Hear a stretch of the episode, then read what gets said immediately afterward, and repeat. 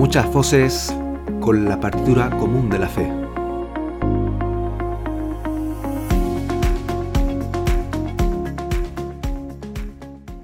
Este es el Yucat Daily Podcast de Yucat en español. Fe para tus oídos. Temporada Adviento 2021. Te saluda Pilar. Hoy es el 12 de diciembre de 2021, Nuestra Señora de Guadalupe en la tercera semana de Adviento. Te invito a comenzar este momento de reflexión con la siguiente oración que nos introduce Santa Madre Teresa de Calcuta. Jesús, tú que estás en mi corazón, creo en tu amor por mí y te amo. Amén. La lectura de hoy está recogida del Evangelio según San Lucas. En aquel tiempo, la gente preguntaba a Juan, entonces, ¿qué debemos hacer? Él contestaba, el que tenga dos túnicas, que comparta con el que no tiene el que tiene comida, haga lo mismo. Hoy vinieron también a bautizarse unos publicanos y le preguntaron, Maestro, ¿qué debemos hacer nosotros? Él les contestó, no exijáis más de lo establecido. Unos soldados igualmente le preguntaron, ¿y nosotros qué debemos hacer? Él les contestó, no hagáis extorsión, ni os aprovechéis de nadie con falsas denuncias, sino contentados con la paga.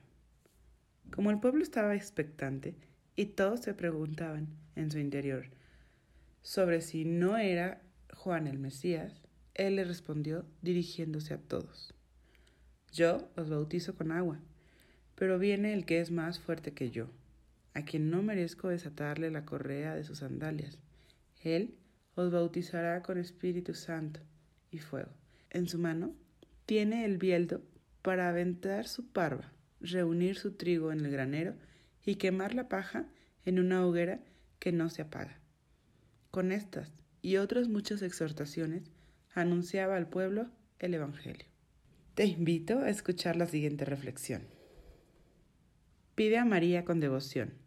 Ella no dejará sin atender tu necesidad, puesto que es misericordiosa, aún más, es la Madre de la Misericordia.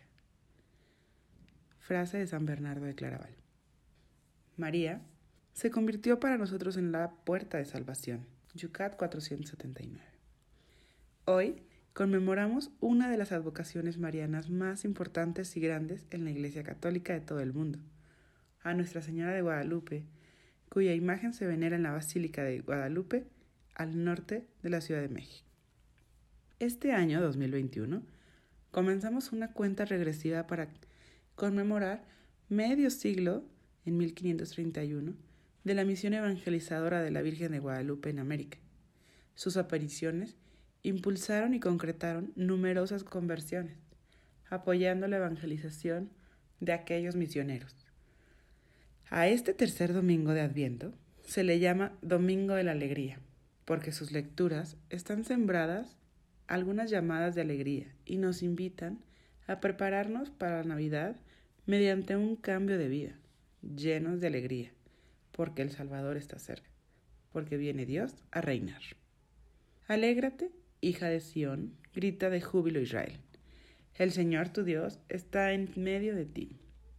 Aunque las palabras del profeta en el siglo VII antes de Cristo anunciaban la venida del Mesías en un tiempo futuro, ya se llenaban de alegría y esperanza por la segura intervención de Dios en la historia de su pueblo. Nos recuerdan el anuncio del ángel Gabriel a María. Alégrate, en la que se cumple plenamente esta profecía de Sofonías. También, San Pablo en la segunda lectura nos invita a estar alegres, a pesar de que escribía esta carta desde la cárcel. La alegría del cristiano no es algo superficial y efímero, dependiente de las circunstancias de nuestra vida, sino que es más profunda y estable, porque deriva de la certeza de que el Señor está cerca y siempre guía armoniosamente nuestra vida. La invitación de San Pablo, estad siempre alegres, significa igualmente derramada alegría. Y no esperemos a que todo nos vaya sobre ruedas, estar perfectamente sanos y de buen humor para sonreír a los demás. No, aprendamos a guardarnos para nosotros los disgustos y a compartir con los demás las cosas positivas y la alegría. Seamos fuente de alegría para los demás. Pero, ¿basta la esperanza para experimentar la alegría? El Evangelio de hoy nos señala el camino de la verdadera y más profunda alegría. La gente le preguntaban a Juan, entonces, ¿qué debemos hacer? Juan Bautista predicaba preocuparse por los demás en la vida ordinaria de cada uno, solidaridad con las necesidades, justicia y honestidad en el desempeño del trabajo y de las funciones. Hoy nosotros, ¿qué tenemos que hacer? Esta pregunta es el primer paso para la conversión a la que estamos invitados en este tiempo de Adviento. Hoy también es necesario tomar el camino de la solidaridad, la justicia, la honestidad y sobriedad. No nos hacen falta todas las cosas que tenemos cuando a muchos les falta lo más necesario.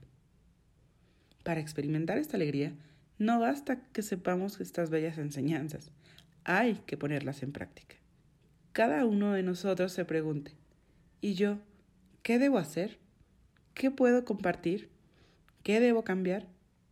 Así pues, la intención que acompaña este día es cuida el ayudar en casa esta semana.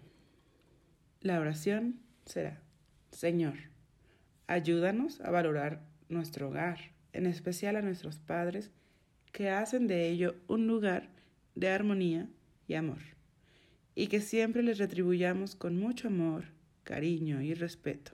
Amén. Pues queridos hermanos y hermanas, damos gracias al Espíritu Santo que nos une en el idioma y en la fe. María, estrella de la evangelización, ruega por nosotros. Te agradezco que escuches esto y a compartir con otros hermanos y hermanas para que también nos escuchen. Y tú, síguenos en nuestro podcast y nuestras redes sociales. Un abrazo en Cristo que nos une.